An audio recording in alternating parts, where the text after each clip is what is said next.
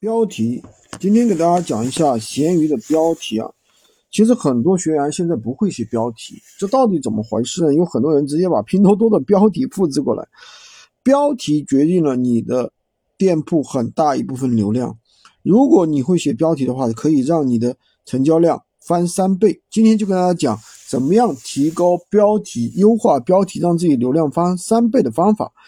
有的人啊，可能连标题是什么都不知道，对吧？标题就就是你整个文案的前三十到六十个字，有的人甚至会怎么样？会把标题空着写几个字，那真的是可以用搞笑来形容。